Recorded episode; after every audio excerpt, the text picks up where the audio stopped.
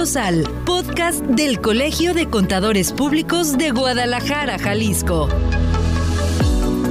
Acompáñanos en esta charla sobre los temas que interesan a la membresía y a la sociedad. Esta es la voz de los contadores, la voz de los expertos. Esta es la voz del Colegio de Contadores Públicos de Guadalajara, Jalisco. Comenzamos.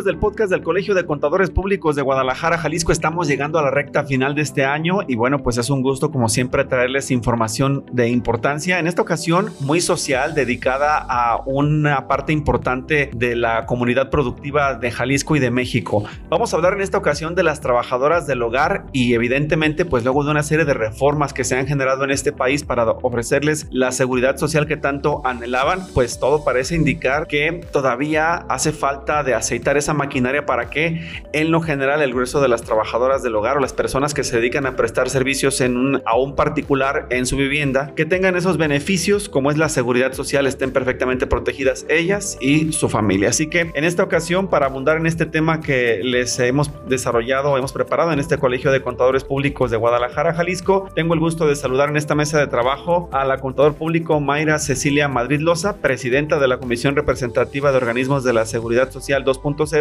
o CROSS, quien es también gerente de la firma Arbeit Consultoría en Negocios. Y nos acompaña Adriana Monserrat García, también de la Comisión Representativa de Organismos de Seguridad Social 2.0, senior de Arbeit Consultoría en Negocios. Bienvenidas a las dos. Gracias por acompañarnos en esta charla. Gracias. Gracias. Bien, esta reforma de la que platicamos antes de comenzar la charla, me parece que tuvo buenas bases, buenos fundamentos, una justicia social que no se había conseguido durante décadas y finalmente se consigue, si no me equivoco, en 2019. Yo les preguntaría, Mayra, Si ya estamos a un nivel de decir, resolvimos el problema, todas las trabajadoras tienen seguridad social o cómo perciben ustedes este cumplimiento de la normatividad vigente. Bueno, gracias Víctor, eh, gracias a todo el, público que, que, nos acompaña escuchándonos con este tema tan interesante. Efectivamente, como tú lo mencionas, sí fue un cambio bastante importante, un avance considerable en este, en este sector de las trabajadoras del hogar que anteriormente estaban apegadas a la afiliación de forma opcional o voluntaria, como lo conocemos. Y a mediados del 2019 fue que se hizo la, la reforma donde se consolida la ley del Seguro Social y la ley federal del trabajo, donde ya nos marca como obligatorio el que tengan este derecho a la seguridad social y ya las reconoce en, la ley federal del trabajo también, en el artículo 331 y donde nos marca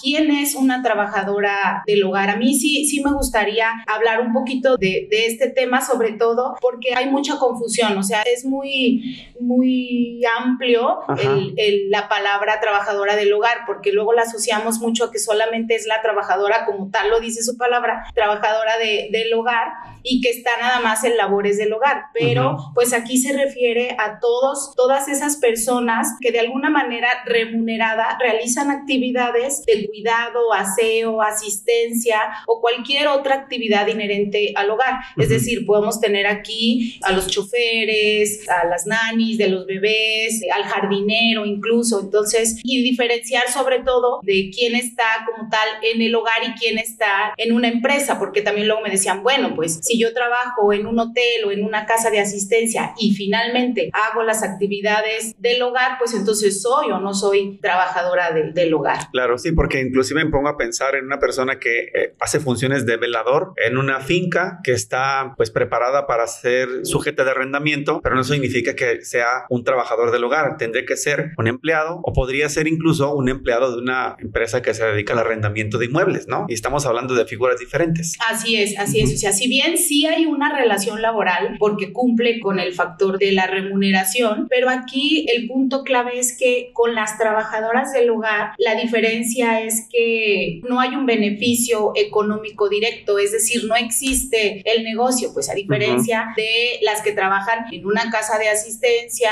en un hotel, el caso que tú nos mencionabas, o que aquí la, la trabajadora del hogar es, pues meramente no, no existe esa figura de negocio. Muy bien, entonces esa es una parte muy importante, entender que incluso la ley se redacta así, trabajadoras del hogar como en femenino, pero estamos hablando de el trabajo en el hogar. Y yo creo que esa parte de la definición es importante para poder entender que además este es un, mundo muy amplio, ¿no? Si lo pudiéramos medir, ¿existe alguna estadística que nos, que nos pueda decir qué tantas personas dedican, se dedican a esta función? Adriana. Pues mira, Víctor, de acuerdo ahorita a las cifras, aproximadamente tenemos 42.095, según las estadísticas, 42.095 mujeres dedicadas al trabajo de hogar y tenemos una estimación de 20.438 hombres que se dedican al hogar. Y según las últimas estadísticas y los últimos números, la información es que en promedio, vaya, la edad en la que de las personas que están registradas es la mayoría entre los 55 y 60 años. Eso es lo que las estadísticas nos dice. También tenemos el segundo rango, vaya, de los que están mayormente registrados es de 60 a 65 años.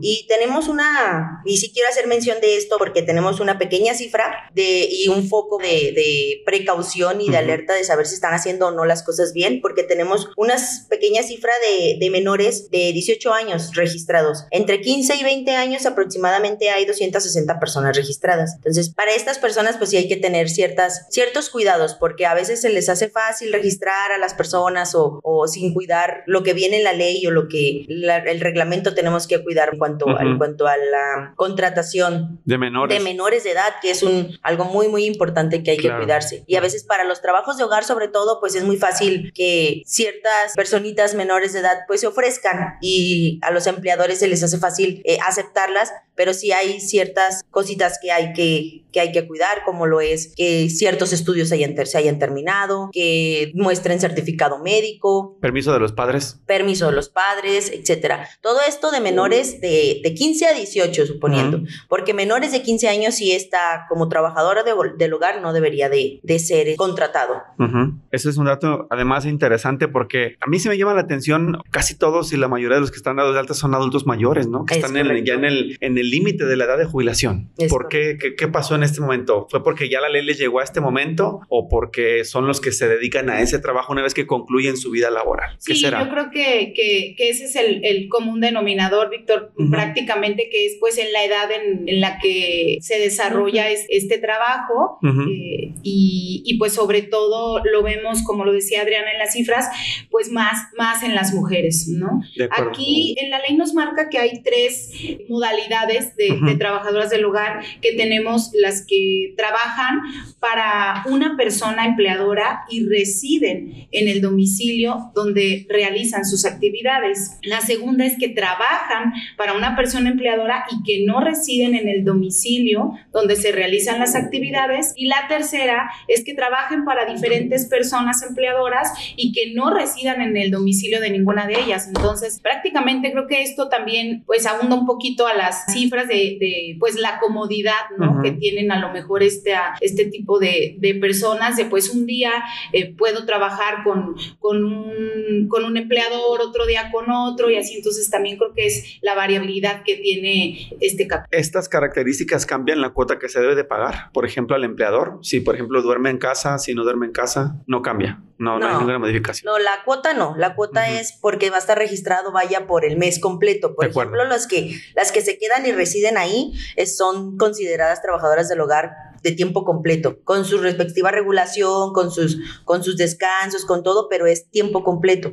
Las que no, que no están ahí, que no residen ahí, que van, que entran de entrada por salida, que les llaman trabajadoras de entrada por salida, ellas, por ejemplo, pues al final de cuentas la cuota va a ser por el día que van o por, por los días que van, a veces dos, tres días a la semana, pero si en el acumulado, en el acumulado de esos días al mes viene siendo lo mismo. Lo que hace cambiar la cuota es el salario con el que se registra. Muy bien. Pues. Pero no si está o no de tiempo completo. Perfecto. Para no adelantarme a ese punto que es justamente el de las obligaciones, ya creo yo más patronales, me gustaría que me ayudar a explicarle a nuestros oyentes a qué tiene derecho un trabajador o trabajadora del hogar. Ok, estos trabajadores tienen, tienen derecho a todas las prestaciones, a las de prestaciones laborales, pues tienen derecho a lo que son las vacaciones, la prima vacacional, el aguinaldo, eh, tienen derecho también, aquí nos marca este capítulo que tienen derecho a la alimentación, es decir, el empleador tiene la obligación de proporcionar los alimentos a este rubro de empleados y también, obviamente, pues la habitación, cuando la persona resida en, en el domicilio, tienen derecho a día y medio de descanso semanal ininterrumpido, que de preferencia pues se estima que sea el fin de, de semana, ¿sí? Y si hay una regla especial para los horarios que deben de tener un descanso mínimo nocturno de nueve horas, descanso mínimo diario eh, de tres horas entre actividades matutinas y vespertinas. Y pues obviamente cuidar que la jornada no, no exceda de, de las ocho horas. ¿Sí? Y aquí yo sí quisiera resaltar, Víctor, que también es importante decir que no solo la trabajadora del hogar tiene estos beneficios, sino también sus beneficiarios. De acuerdo. Porque al momento de, volverse obligatorio, pues es como cualquier trabajador, vaya, ¿no? Entonces, obviamente, pues los beneficiarios eh, vienen siendo eh, el esposo o concubino, concubina, sus hijos menores de, de 16 años, hasta 25 años que se encuentren eh, realizando estudios en el sistema educativo nacional y sus padres,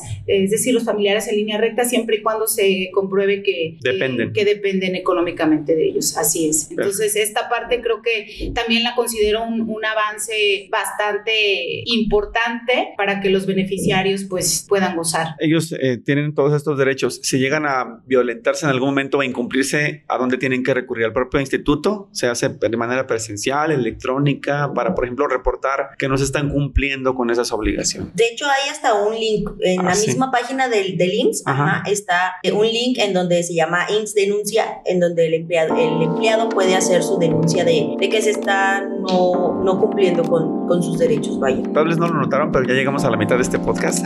Vamos muy rápido. Entonces, les pediría un momento para hacer un breve corte y después de la pausa regresar para que podamos explicarle a los oyentes que a lo mejor tengan trabajadoras del hogar como empleadores cuáles son sus obligaciones, pero también sus derechos, que tengamos siempre claridad de parte y contraparte. ¿De acuerdo? Vamos a la pausa y regresamos enseguida. Gracias, gracias.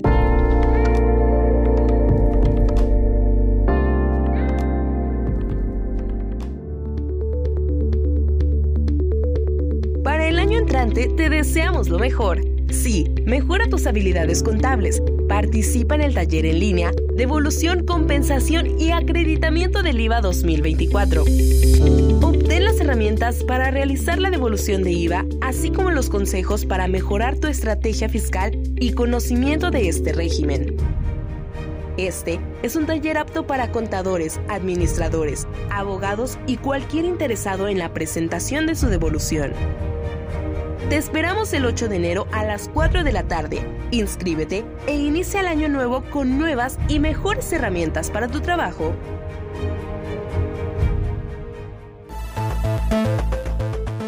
En un mundo cada vez más cambiante, las empresas y los hombres de negocios deben prepararse para los retos que representa el comercio exterior.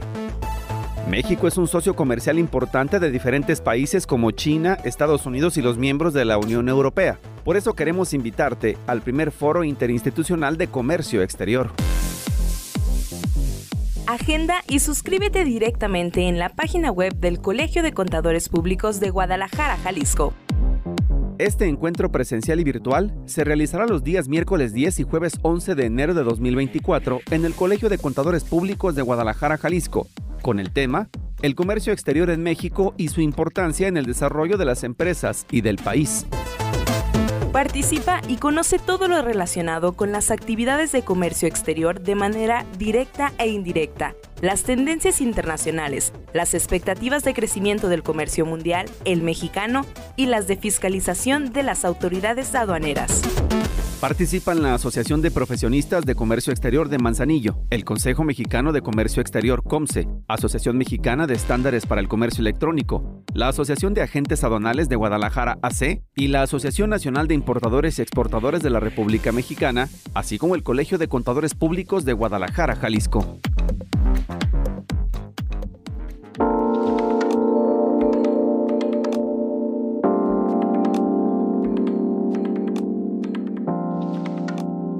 De regreso en el podcast del Colegio de Contadores Públicos de Guadalajara, Jalisco, estábamos hablando de eh, las trabajadoras del hogar en materia de seguridad social, haciendo referencia justamente a la más reciente legislación, bueno, ni tan reciente, 2019, que les otorga el derecho de poder afiliarse al Seguro Social, al Instituto Mexicano del Seguro Social. Le recuerdo que nos acompaña la contador público Mayra Cecilia Madrid Loza, presidenta de la Comisión Representativa de Organismos de Seguridad Social 2.0, que es además gerente de la firma Arbeit Consultoría de Negocios en compañía de la contadora Adriana Monserrat García de Cross 2.0, Senior de Arbeit Consultoría en Negocios. Y antes de la pausa hablábamos de derechos, obligaciones para los trabajadores, pero creo que me decían ustedes con toda eh, certeza que falta puntualizar los beneficios que tendría este tipo de, de seguridad social. Este registro para las trabajadoras del hogar incluye un adicional, que sería otro tipo de prestaciones que ofrece el Seguro Social, ¿cierto? Así es, eh, Víctor. Hablábamos de, de los beneficios o de las prestaciones que puede tener de, de, manera laboral. Y bueno, pues sí es importante puntualizar los beneficios que van a tener para efectos de seguridad social, como lo son, comentábamos ya los beneficiarios. Entonces, tanto la trabajadora como sus beneficiarios tienen derecho a los servicios médicos, hospitalarios y medicamentos. También pueden acceder a, a tener incapacidades de enfermedad general o de accidente de trabajo. Este también es, es un avance eh, importante. En caso de invalidez y de función, eh, sus familiares pueden tener derecho a recibir una pensión y también generan ahorro para el retiro en caso de acceder a una pensión, obviamente cumpliendo con los requisitos que marca la ley. Y por último, pues en la rama de, de guarderías para el cuidado de sus hijas e hijos y las múltiples actividades de esparcimiento deportivas y culturales que ofrece el Seguro Social. Tengo una pregunta, si por ejemplo, hablando de este número de cifras de, de personas que casi un adulto mayor y llegan a registrarse ya a una edad que prácticamente no les permite conseguir las 750 eh, o 500 semanas cotizadas, ¿ese recurso que se aporta al instituto se pierde o se puede devolver? No se pierde. Cuando ya llegan a la edad de la jubilación, lo pueden recuperar. Pero no tendrían una pensión como tal. Eso sí no es posible. Y salvo en caso de los que hacías referencia, de los menores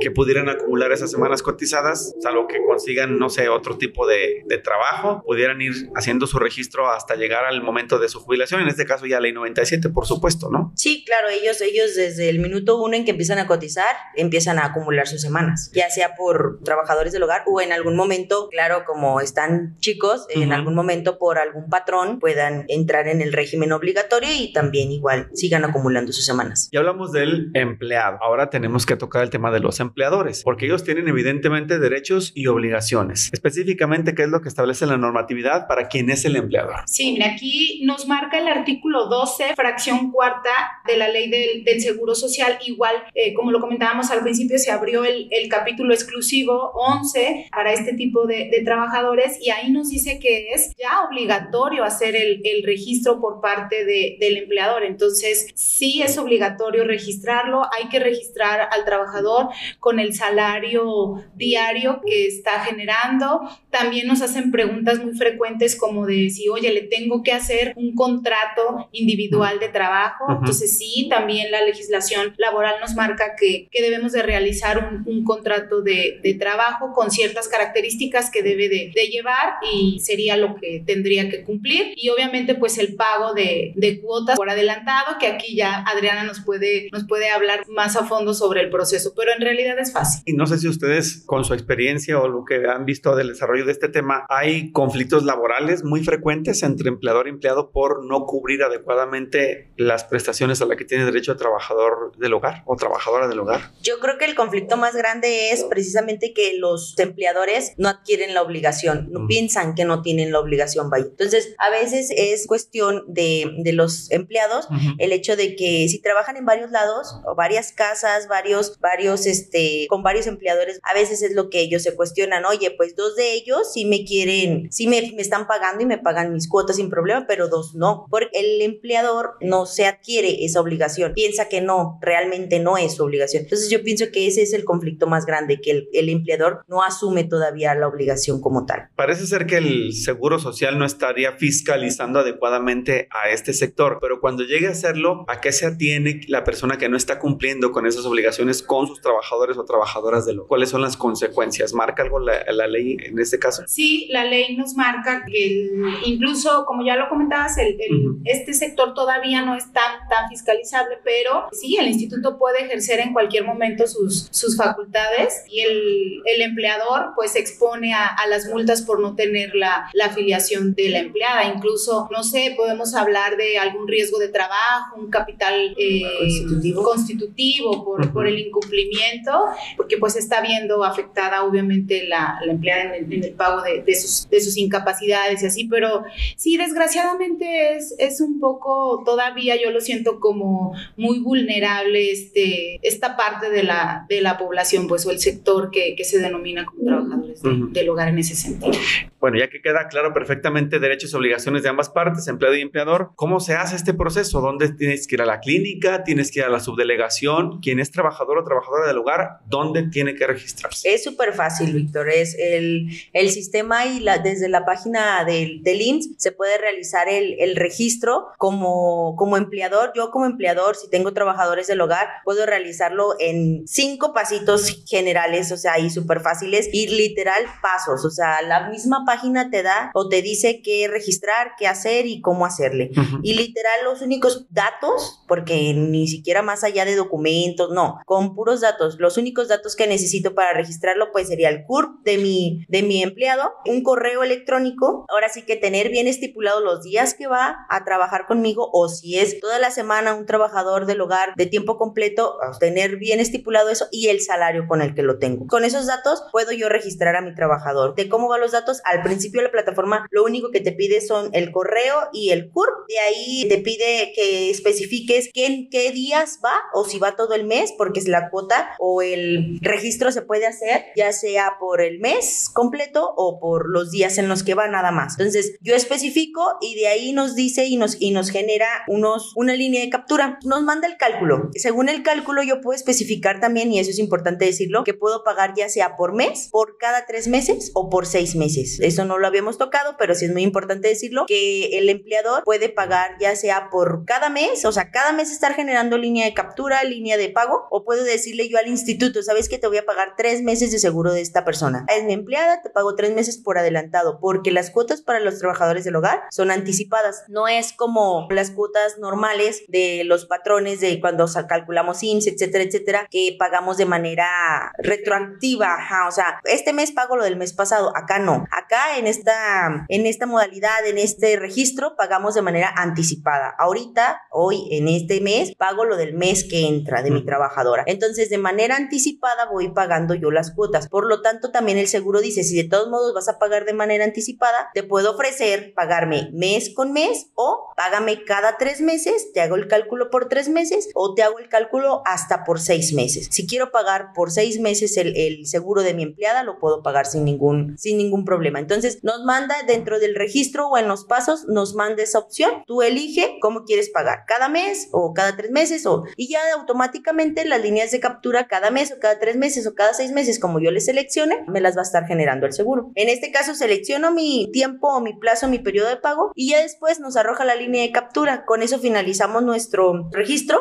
y listo. O sea, Bien. no hay gran dificultad, es súper fácil, muy, muy, muy práctico. Muy rápido. Muy, muy aquí, rápido. Aquí cabe puntualizar sí. que, que quien debe de hacer ese registro es el empleador. Recordemos que esto inició eh, mediante un programa piloto que sacó el instituto. Entonces, en la fase número uno de ese programa piloto, quien tenía que hacer la afiliación era el trabajador. Y en esta, en esta última fase, ya ahora la obligación pues se viene de, del empleador. Entonces él es el que tendría que hacer ese registro con esos cinco pasos y también es importante recalcar que no hay devolución de cuotas. Es decir, si tomamos la opción de pagar adelantado de forma trimestral o todo el año y después resulta que la trabajadora ya no fue, ya no es mi trabajadora, ya no la necesito, etcétera, el instituto no hace retorno de, de cuotas. Entonces, por eso sí sería recomendable tener de preferencia un contrato que establezca una duración predeterminada y entonces sobre eso pagar, ¿no? Para no tener como tanto conflicto, no perder tanto. ¿Cómo se va vinculando todo? Por supuesto. Algo también que me gustaría saber es qué pasa si yo como, por ejemplo, como empleador, llega el momento de pagar mi línea de captura y se me olvida. Me fui de viaje, se me escapó, se me olvidó, no tengo contador y ya no lo hice. ¿Qué ocurre en ese momento? ¿Pierde algún beneficio del trabajador o se sanciona, digamos, al patrón? ¿Nada más se le combina que pague? ¿Qué, qué pasa administrativamente? Sí, puede volver a, a generar su línea de captura y la paga al momento de que tiene dos mensualidades vencidas o que el instituto identifica que, que no tiene pago, es cuando da de baja a la, a la trabajadora y le suspende los, los servicios médicos. Aunque te voy a decir que nosotros hemos tenido casos literal donde, por ejemplo, si va lunes y, y martes y la trabajadora se enferma un jueves y el patrón está cumpliendo, pues le han negado el, el servicio médico a, a, la trabajadora el jueves. O sea, entonces tú dices, a lo mejor puede que no esté tan vigilado, pero en, en ese, en ese aspecto sí, sí lo hemos tenido que, que les niegan el, el, servicio porque ese día pues ellos identifican que no hubo pago. Sí, es muy estricto el instituto en ese aspecto de los días que, como te mencionaba en el, en el registro, especificamos qué días va, si es que no va toda la semana la trabajadora, etcétera. Sí, los, los empleadores sí tienen que tener muy claro que los días que seleccionen ahí son los días que su empleada va a tener servicio. Días fuera de esos no va a haber servicio para ella. Entonces, nosotros lo que recomendamos en los casos que hemos tenido, en la experiencia que ha habido, es que valoremos, valoremos al momento de hacer el registro si realmente el costo es favorable a que nada más registremos dos días que va o mejor registramos todo el mes para que la trabajadora tenga INS todo el mes. Pero sería una cuestión de plantear bien qué días va, qué salario tiene, cuánto me está costando por mes con el salario, ahora sí que especificando nada más ciertos días o calculando todo el mes, qué es lo que más conviene para la trabajadora, vaya, porque eh, creo que en ese aspecto es muy estricto el instituto en decir lunes y martes y yo miércoles ya no te atiendo, porque nada más lunes y martes. Creo que es mejor como valorar el escenario, valorar la, la situación en la que están tanto empleador como empleada y valorar eso, el costo del mes o de los, solo los días. Claro. Vaya. Digo, también un, en un ejercicio de, de, cooperación hacia el trabajador, darle la protección completa, ¿no? Claro. Sí, así es, y por lo regular nosotros hacemos esa, esa comparación y si decimos, bueno, pues mira, eh, te conviene mejor eh, tenerlo todo, todo, todo el mes, está cubierta y ya no nos evitamos porque sí, el instituto luego es muy de quien no levanta la mano, quien no sabe, quien no me viene a preguntar. A, exactamente, sí, o hacer valer su derecho, vamos, entonces a veces es más engorroso estarle aclarando y peleando al INSS de, mira, el martes sí, el jueves no, etcétera, ¿no? Entonces sí, sí lo decimos, pues mejor tenla todo, todo el mes. Y además como consejo, podrías evitarte hasta un conflicto de tipo laboral, que más adelante la trabajadora diga, oye, es que me dejó desprotegida y entonces me vi afectada y ahora te voy a demandar por X, Y o Z, ¿no? Es correcto. Eso también sí. te ayuda a protegerte. Así es. Totalmente de acuerdo. Pues llegamos a la recta final de este podcast. ¿Algo más que quieran aportar para la charla de este día? Eh, pues mira, yo nada más quisiera aportar que hay un, hay un reporte personalizado de cotización uh -huh. de semanas en el IMSS. Es una herramienta bastante amigable que puede tener eh, toda persona desde su celular. Es una aplicación que se llama IMSS Digital. Entonces, mediante este reporte, eh, la trabajadora puede verificar si está dada de alta, eh, qué días estuvo dado de alta, con qué patrones y con qué salario. Uh -huh. Y entonces es, es muy fácil, muy amigable. También nos dice que solo es descargar la aplicación, registrarse con su CURP y su, un correo electrónico y ahí pueden estar eh, informados de cómo es que están sus movimientos ante el Seguro Social. Para que te envíe el mail tu reporte de semanas cotizadas como con cualquier trabajador. Es correcto. De acuerdo. La plataforma de registro registro para patrones, no sé si tengan el vínculo a la mano, es sims.gov.mx o es, correcto, y ya de ahí nos aparece la opción de trabajadoras del hogar. De hecho, casi siempre literal está como la propaganda, vaya, y directo está el vínculo para irnos al registro de trabajadoras del hogar. De verdad es facilísimo hacer el registro. La invitación de su parte a quien tenga dudas que se acerque al colegio para contactar a la comisión y que les puedan orientar en este tema. Claro que sí. Sí, claro que sí, estamos a, a la orden cualquier duda o comentario. Muy bien, pues eh, llegamos al final del podcast. Muchísimas gracias por su charla en esta ocasión. Mayra Cecilia Madrid Loza, presidenta de Cross 2.0 y también Adriana Monserrat García de esta comisión representativa de organismos de seguridad social. Gracias por esta charla. Las invitamos a la próxima para que sigamos difundiendo este tema y que esa consolidación que le hace falta al proyecto pues llegue de parte también, sí de las autoridades, pero también de la sociedad civil organizada, en este caso el propio Colegio de Contadores Públicos de Guadalajara, Jalisco. Muchísimas, Muchísimas gracias. Gracias a ustedes y gracias a ustedes por habernos acompañado y descargar este podcast. Soy Víctor Montes Rentería, cuídense mucho, pásela bien. Lo esperamos en la próxima emisión de este espacio. Hasta luego.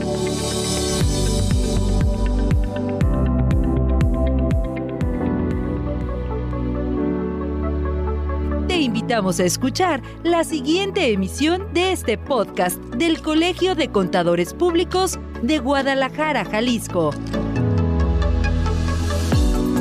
Recuerda que este espacio es para ti, es para darle voz a los contadores, para escucharte y orientar a nuestra comunidad. Hasta pronto.